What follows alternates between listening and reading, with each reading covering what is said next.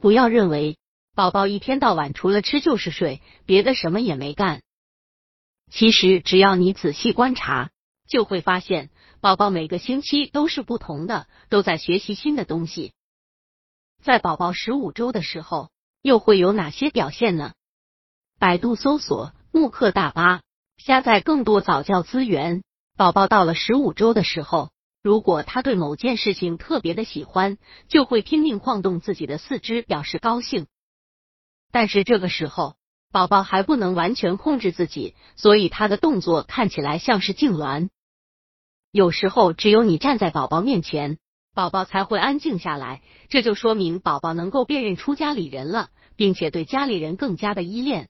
增加了对你的信任，这个时候宝宝的腿脚力量也有所增强，而且会特别喜欢蹬腿。当你把宝宝抱起来的时候，他会喜欢在空中做蹬腿的运动。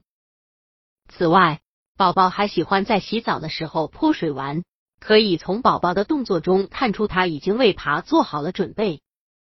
而宝宝的这些动作也会对他之后增加支撑的力量。产生重要的推动能力。十五周的宝宝还不能完全的翻滚，他只能从前往后或者从后往前翻。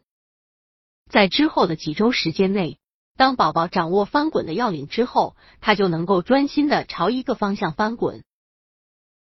宝宝这个时候已经能够对声音进行分类，他也会花费很多的时间来发出声音。